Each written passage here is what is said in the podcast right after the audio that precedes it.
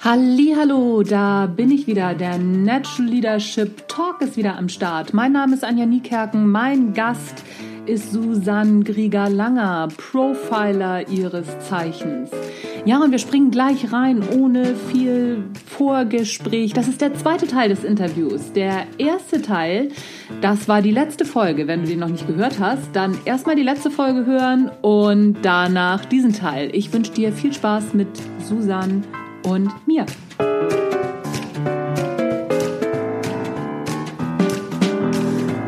Ich zitiere Karl Lagerfeld, der sagte, aus einem Schweineohr kann ich keine Damenhandtasche machen.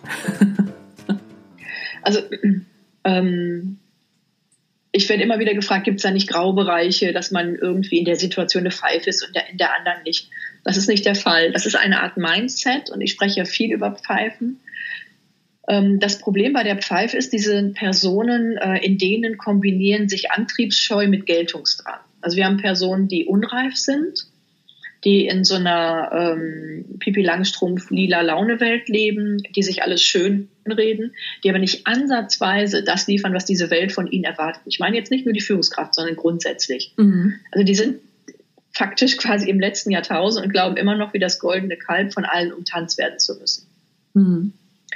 Ähm, wenn ich solche Leute im Team habe, mit denen kann ich im aller, allerbesten Falle in die Mitte des Mittelmaßes kommen. Mehr geht da nicht. Man muss sich natürlich fragen, wie lange können wir uns da halten? Also ähm, der Anspruch der Welt wird ja nicht geringer werden. Mhm. Aber man kann sicher sein, dass die Pfeifen, die sich über die Jahrzehnte immer schon, ähm, ich sage mal, dem Change äh, verweigert haben, dass sie das in der Zukunft auch tun werden. Das heißt, wir haben Leute da, die eher ähm, wie so eine Gefängniskugel am Bein ähm, einen zurückhalten.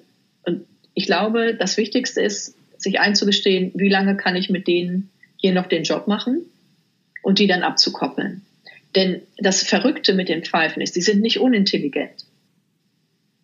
Doch sie nutzen ihren Intellekt nicht, um das Problem zu lösen, sondern vom Problem erlöst zu werden. Das heißt, ich habe unglaubliche Reibungs- und Energieverluste, dahingehend etwas nicht zu tun.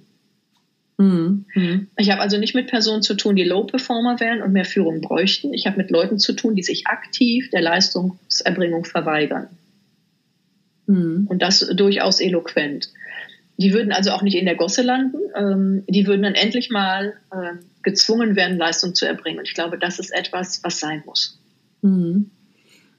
Viele Führungskräfte trauen sich ja in, in dem Moment nicht, ähm, stelle ich immer wieder fest, dann auch mal Nägel mit Köpfen zu machen und sich, sich zu trennen. Dann kommen so, so ja, Argumente, die da heißen, hm, das ist so teuer und der, der, der Weg ist so lang. Würdest du sagen, so lieber ein Ende mit Schrecken als ein Schrecken ohne Ende? Auf jeden Fall. Äh, so eine Trennung befreit. Ich kenne die Argumente, ich kenne auch äh, letztendlich den Druck und die Emotion dahinter. Ich bin ja auch äh, Unternehmerin und man quält sich lange, also bevor man jemanden, ich sage mal, raussetzt, und das ist ja auch eine schlimme Sache, jemanden aus einer Gruppe zu entfernen, das ist ja auch emotional heftig. Mhm. Ähm, das heißt, ich gehe davon aus, dass die Führungskräfte alles, was sie konnten, bisher betrieben haben, mhm. um nicht vorschnell zu agieren. Und dieses es geht nicht, zeigt ja, dass sie das eigentlich nicht wirklich wollen von ihrem Herzen aus. Mhm. Gleichzeitig ähm, die Ängste, die man hat, ich glaube, denen ist wichtig, sich zu stellen. Die eine Angst ist, wir haben Fachkräftemangel, äh, kriege ich überhaupt wieder einen, der das kann? Ja. Und da kann ich nur sagen, gerade Fachkräfte, die wissen, was sie wert sind am Markt, werden einen Teufel tun, als sich in ein äh, Team zu setzen, Pfeifen regieren. Mhm. Das heißt, ich muss quasi erstmal meinen Haushalt da sauber halten, um diese Gäste, diese mhm. Führungskräfte einzuladen, diese Fachkräfte einzuladen, diese High-Performer einzuladen. Mhm. Das bedeutet, wenn ich wirklich gute Leute haben will, muss ich die schlechten rausschmeißen. Da zitiere ich jetzt mal Steve Jobs, der sagte, erste Ligaspieler wollen nicht mit zweiten Ligaspielern spielen, weil sie das bremst, weil das den Spaß aus dem Spiel nimmt. Mhm. Ja, spannend. Aber zweite und Drittligaspieler, die wollen sehr wohl mit erste Ligaspielern spielen, weil die die Tore machen. Und der Job der Führungskraft ist der Job eines Trainers, um zu sagen, wer kann in dieser Saison hier eigentlich überhaupt mithalten, damit wir in dieser Liga bleiben. Das ist der Job. Mhm, mhm, okay. Und ich glaube, da wird auch deutlich, der Trainer trainiert ja mit jedem richtig hart. Wenn jemand aber das Niveau nicht hält, dann kann derjenige nicht den Mannschaftssieg ähm, opfern für eine Person, die es für sich in der Liga nicht schafft, die aber zum Beispiel sehr gut in der niederen äh, Liga aufgehoben wäre. Das ist auch Performance. Vielleicht nicht Highest Performance, aber es ist Performance. Mhm. Mhm. Und wir tun immer so, als wäre jemand zurückzusetzen ähm, oder jemand zu entlassen, irgendwie was ganz Böses äh, im Sport, aber also da, wo wir auch Leistung erwarten, finden wir das ganz normal. Ja, ja, es hat. Und so eine Sicht sollten wir übernehmen. Ja, ah, okay. Also hat das auf jeden Fall auch wieder sehr viel mit dem, mit dem eigenen Mindset dann zu tun, ne? Definitiv, ja. Es sind meistens die Ängste bei den Führungskräften, äh, die sie da bremsen, dass sie sagen, ähm, ich kriege sonst keinen neuen. Das ist die eine Angst. Die zweite Angst ist, ich kriege das nicht hin, ich kriege den nicht raus und dann mache ich es nur noch schlimmer. Ähm, es kann gut sein und nicht äh, alle Justiziare in den Unternehmen sind unglaublich gut, dass es bis jetzt noch nie gemacht wurde. Und das hält sich auch hartnäckig, dass man bestimmte Personen nicht raussetzen könnte. Das sind aber alles so Gerüchte, die die Pfeifen schützen. Und ich gehe mal davon aus, dass diese Gerüchte auch von Pfeifen kommen. Weil wenn ich jemanden wirklich raussetzen will, dann kriege ich den raus. Mhm. Immer. Mhm. Also ich sage mal, kostet halt was. Mhm. Doch die Person zu halten, das kostet mich ja viel mehr. Also ich zahle ja nach wie vor das Gehalt. Mhm. Äh, ich wende unglaublich viel Energie, wenn nicht sogar auch noch Geld auf für Problemlösungen, die ich nicht hätte, wenn die Person draußen wäre. Ich habe einen emotionalen und mentalen Schaden im Gesamtteam. Und ähm, das wird ja irgendwann auch nach draußen dringen. Das heißt, dann habe ich auch noch einen Image-Schaden. Also wenn ich wirklich ökonomisch denke, dann sehe ich zu, dass ich den Sand aus dem Betriebe rauskriege. Mhm, mhm. Was, wie können Führungskräfte oder sollten Führungskräfte deiner Meinung nach alle so eine, ja, ich sag mal, so eine, so eine Profiler-Grundausbildung haben? Oder gibt es eine andere Möglichkeit, wo, wo du sagst, so, okay, das, das wäre was, wo, wo, ähm, was, was für Führungskräfte auf jeden Fall sinnvoll ist, damit sie ähm, ja entsprechend die, die Low-Performer oder die Pfeifen auch aus ihren, ihren Teams auch raushalten können. Was wäre so dein, dein Tipp? Also Führung ist ein People-Business und je mehr ich über Menschen weiß, ähm, desto besser. Das heißt, Menschenkenntnis, finde ich, ist ein Fundament für Führung. Ähm, wir haben einen ganzen Jahreskurs dazu, Führung 007 statt 0815. Damit man nicht gleich Profiler, doch es geht darum, äh, mit wem habe ich es zu tun, wie führe ich die Person, ähm, wie mache ich äh, aus dem Rohmaterial, was ich da mit den Menschen bekommen habe, einen High Performer. Mhm. Woran erkenne ich, was geht und wie ähm, bekomme ich das während, ähm, ich sag mal, des ganz normalen Alltagsgeschäftes hin. Mhm. Mhm. Und da haben wir sozusagen die Axiome der Agenten übertragen auf Führung. Also was macht die Effektivität von Eliteeinheiten aus? Wie denken die? Wie trainieren die? Und wie kann man das in der Wirtschaft tun? Mhm. Okay. Ähm, du hast, hast gerade ein so ein Stichwort gesagt, so wie führe ich die Person? Höre ich daraus, dass jeder Mensch anders geführt werden muss? Ja, selbstverständlich. Ähm, also ich bin quasi immer als Führungskraft gefragt, ein Team als Gesamtes zu führen. Ich bleibe jetzt mal beim Bild der Fußballmannschaft. Mhm. Also ich muss die ganze Mannschaft ja durch diese Saison bringen mhm. und zum Sieg. Das heißt, ich muss zusehen, dass die Mannschaft äh, insgesamt ein Leistungsniveau hat, was sich kontinuierlich verbessert. Ich muss zusehen, dass die Mannschaft untereinander gut miteinander zurechtkommt, dass sie Lust haben, miteinander dieses Leistungsniveau ähm, zu erreichen. Und das bedeutet, ich muss mit jedem Einzelnen guten Kontakt haben und schauen, wenn äh, es einem nicht so gut geht oder der ein Leistungstief oder ein Motivationstief hat, dass ich mir den wiederhole. Dass ich die, die jetzt gerade richtig ähm, nach vorne preschen, dass äh, der Rest der Mannschaft nicht abreißt. Also ich muss jeden Einzelnen und das Gesamtsystem immer im Blick haben. Und je größer diese Mannschaft ist, desto mehr verlangt das von mir als Persönlichkeit. Was auch wieder bedeutet, ich als Person habe eigentlich gar keinen Platz mehr. Das ist das Unmenschliche an der Führung. Mhm. Weil ich kann ähm, kaum hingehen und sagen, so jetzt würde ich gerne mal von euch übers Köpfchen gestreichelt kriegen, weil ich tue mir gerade leid. Mhm. Ähm, ich muss da schon viel liefern. Das heißt, ähm, meine persönliche Reife ist existenziell, denn je größer die Mannschaft wird, desto weniger kann ich mit Techniken führen, desto mehr muss ich es mit meiner Persönlichkeit tun. Mhm. Mhm. Und jetzt kommt quasi die Quadratur des Kreises.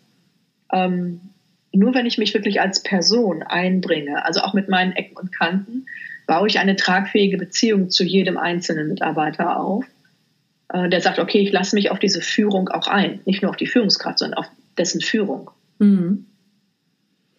Also mhm. ich sag mal so, meine Macken ähm, müssen rein, die dürfen aber nicht bremsen. Also die dürfen, ich sag mal eher so als, als nette, ja, vielleicht noch als nette Schrullen gelten, dass man sagt, ja, ja, ne, jetzt hat sie ihre fünf Minuten. Es darf aber nicht dahin gehen, ähm, dass die Leute sagen, oh, jetzt, äh, jetzt Kopf einziehen, jetzt wird es gefährlich. Das darf nicht passieren. Mhm wenn über, also ne, wenn, wenn nachher Persönlichkeit über Führung entscheidet, da bin ich ja auch total bei dir, dann würde das ja im Umkehrschluss auch heißen, dass nicht jeder Mitarbeiter zu jeder Führungskraft passt, oder?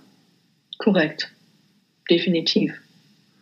Mm, dann wären wir ja auch wenn wir das, also wenn, wenn wir diesen Gedanken weiterspinnen, da, dass äh, eine Führungskraft auf jeden Fall ähm, die Möglichkeit haben muss, sich das eigene Team auch zusammenzustellen und nicht das, ja, sagen wir mal, vorselektiert bekommt von, von einer Personalabteilung zum Beispiel. Ich denke, das sollte im Duo gehen. Mhm, also okay. ähm, jetzt äh, weil es kann jetzt auch nicht hergehen, dass eine Führungskraft sagt, so, ich baue mir die Mannschaft jetzt so, wie ich es optimal gern hätte. Dann hätte es auch die Gefahr, dass alle die gleiche Persönlichkeitsstruktur haben, sich alle prima verstehen. Dadurch ähm, blockiere ich aber Innovation. Ah, okay. Ähm, also ich sage mal, je reifer ich für mich persönlich bin, desto mehr kann ich mit unterschiedlichsten Menschen agieren. Mhm.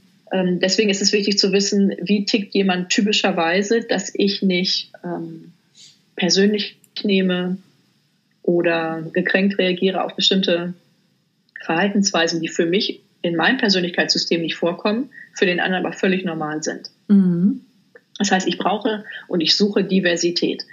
Also ne, diese Persönlichkeitsreife müsste ich haben, dass mhm. ich sage, Diversität finde ich cool. Mhm. Also ich arbeite mich auch gerne mal an was ab, ähm, was mir jetzt nicht so leicht in der Hand liegt.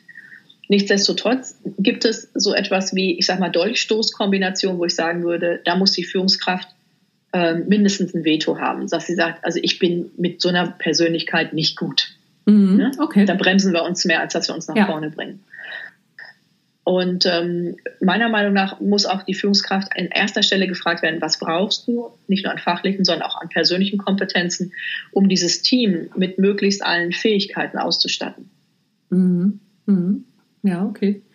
Ja, ganz, ganz spannend. Also auch wieder der goldene Mittelweg wäre da dann das Richtige naja, es ist halt ein Duo. Ne? Mhm. Ähm, ich kann nicht hergehen und sagen, die ähm, HR-Abteilung äh, stellt mir mein Team zusammen. Das fände ich ein bisschen merkwürdig. Also ich glaube, als Führungskraft würde ich mir das nicht gefallen lassen. Mhm.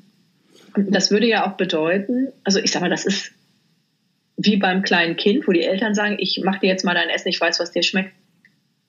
Mhm.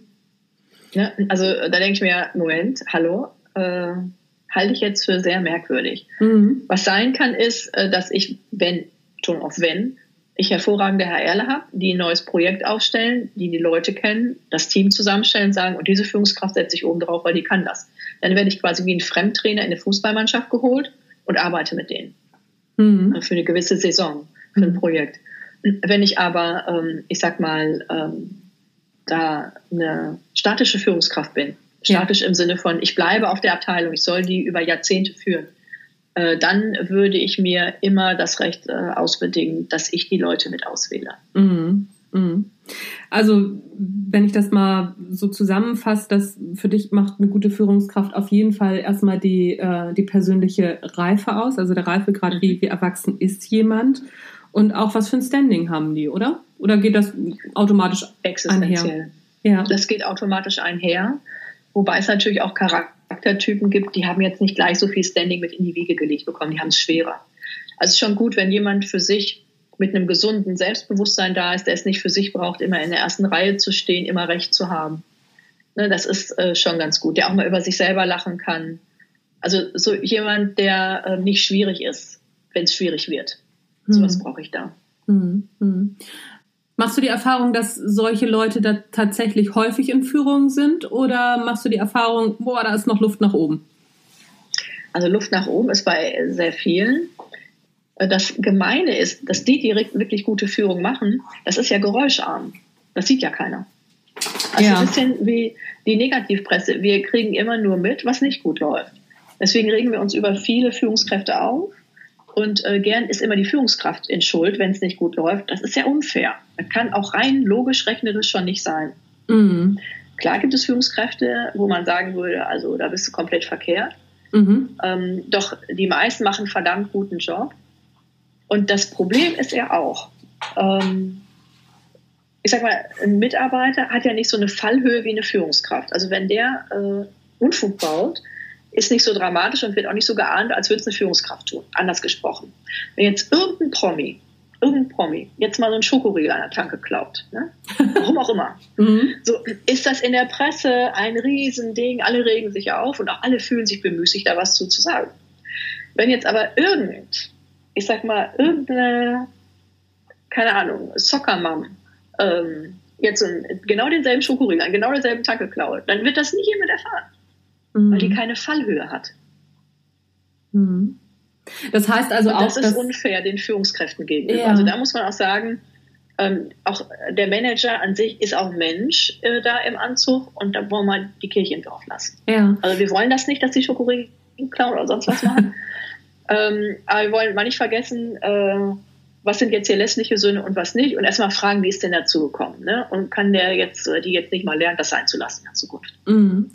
Das heißt auch, dass, ähm, dass, dass Führungskräfte auch so eine, so eine gewisse Fallhöhe ja auch noch zusätzlich mit aushalten können müssen. Mhm. Das gehört sozusagen auch mit in den, ähm, ja, in die, in die Charaktereigenschaften, oder?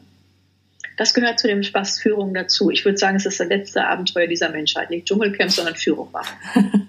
okay. Ähm, wie siehst du die Zukunft von Führung in Unternehmen? Es ändert sich ja im Moment gerade sehr viel durch die, die, durch die Digitalisierung, die ja auch immer mehr Einzug hält. Die Unternehmenslandschaft ändert sich auch. Wie, wie siehst du die Zukunft, was, was Führung anbelangt? Ändert sich da auch viel oder bleibt letztendlich alles beim Alten und sieht nur anders aus? Hm. Ich würde sagen, Führung wird immer unerlässlicher. Auch Mitarbeiter schreien mehr nach Führung. Und sie schreien nach Führung, die eine gewisse Persönlichkeit verlangt. Also dadurch, dass ich natürlich jetzt ähm, überall auch Informationen bekomme, wie exzellente Führung geht, ist meine eigene Führungskraft natürlich auch ganz anders im Abgleich, im Maßstab äh, mhm. ähm, beobachtbar. Das war früher nicht so mhm. im letzten Jahrtausend. Da hatte man nicht so viel Vergleichswert.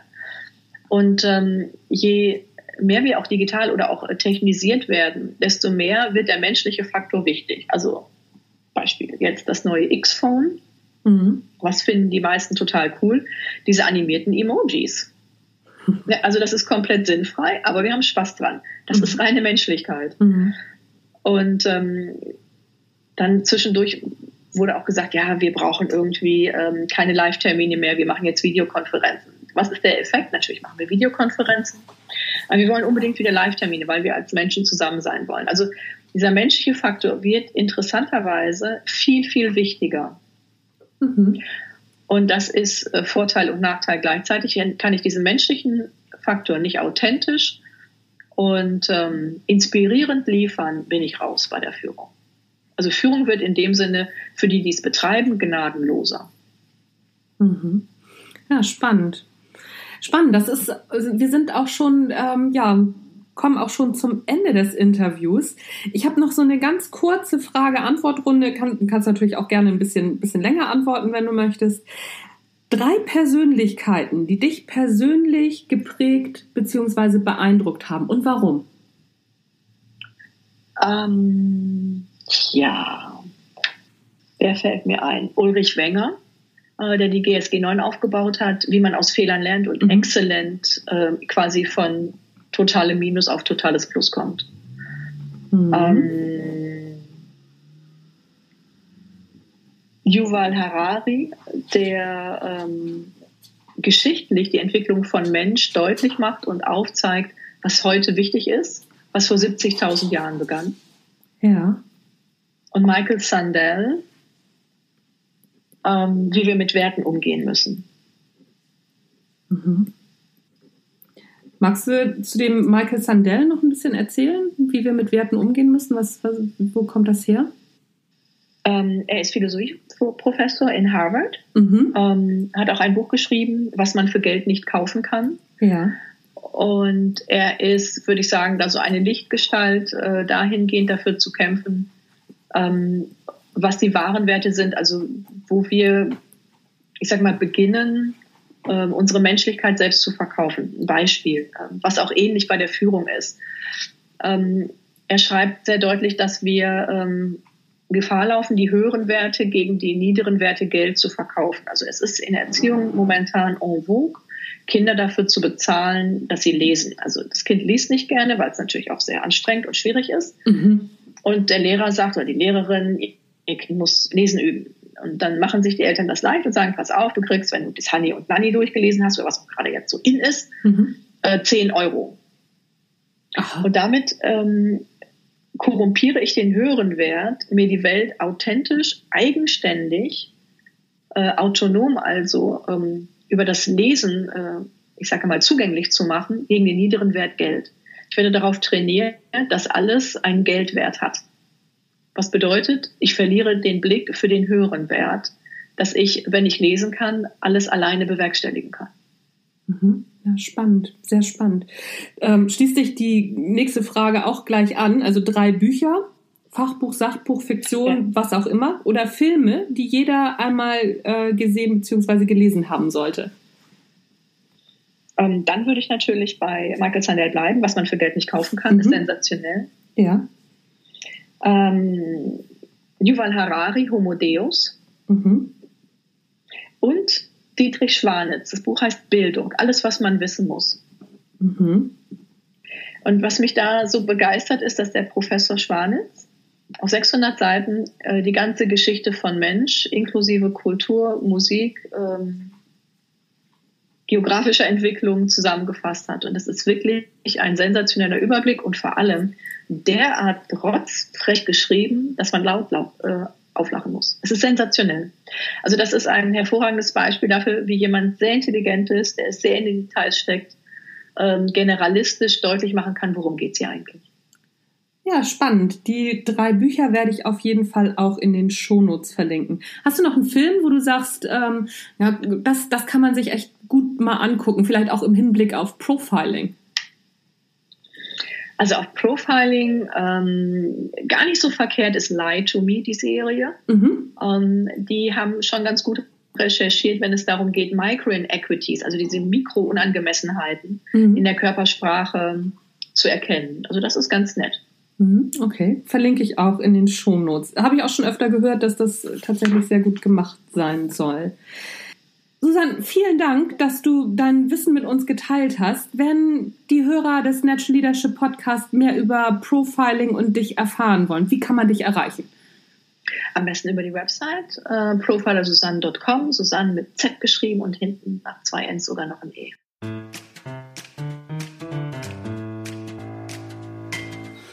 Ja, das war's von der Highlight-Folge, vom Highlight-Talk mit Susanne Grieger-Langer. Schau mal auf ihre Webseite, die hat bestimmt wieder ganz tolle neue Produkte am Start. Lohnt sich immer bei Susanne immer mal wieder reinzuschauen. Das war's von mir für heute. Mein Name ist Anja Niekerken. Du hast den Natural Leadership Podcast gehört. Tschüss, bis zum nächsten Mal.